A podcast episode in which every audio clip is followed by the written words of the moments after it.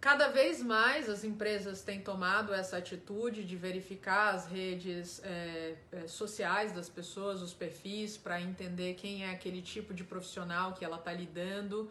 Porque isso diz, as redes sociais acabam dizendo bastante das pessoas, elas acabam se mostrando ali mais do que, é, do que a gente imagina. Muitas pessoas não têm uma boa dosagem, o nível de, de exposição, que eu costumo dizer que não é bem exposição. A exposição é necessária. Quando você bota a sua cara ali na, sua, na rede, você está fazendo uma exposição. E ela é boa, ela conecta, desde que você saiba usar. O problema é o exibicionismo mesmo, é a pessoa perder essa, essa noção, entrar por um lado narcisista, de querer aparecer cada vez mais e não ter o menor bom senso e aí a pessoa pode falar, ah, Olivia, mas a rede é minha, eu posso o que eu quiser. É verdade, agora o mercado não vai te perdoar e você vai sofrer as consequências disso.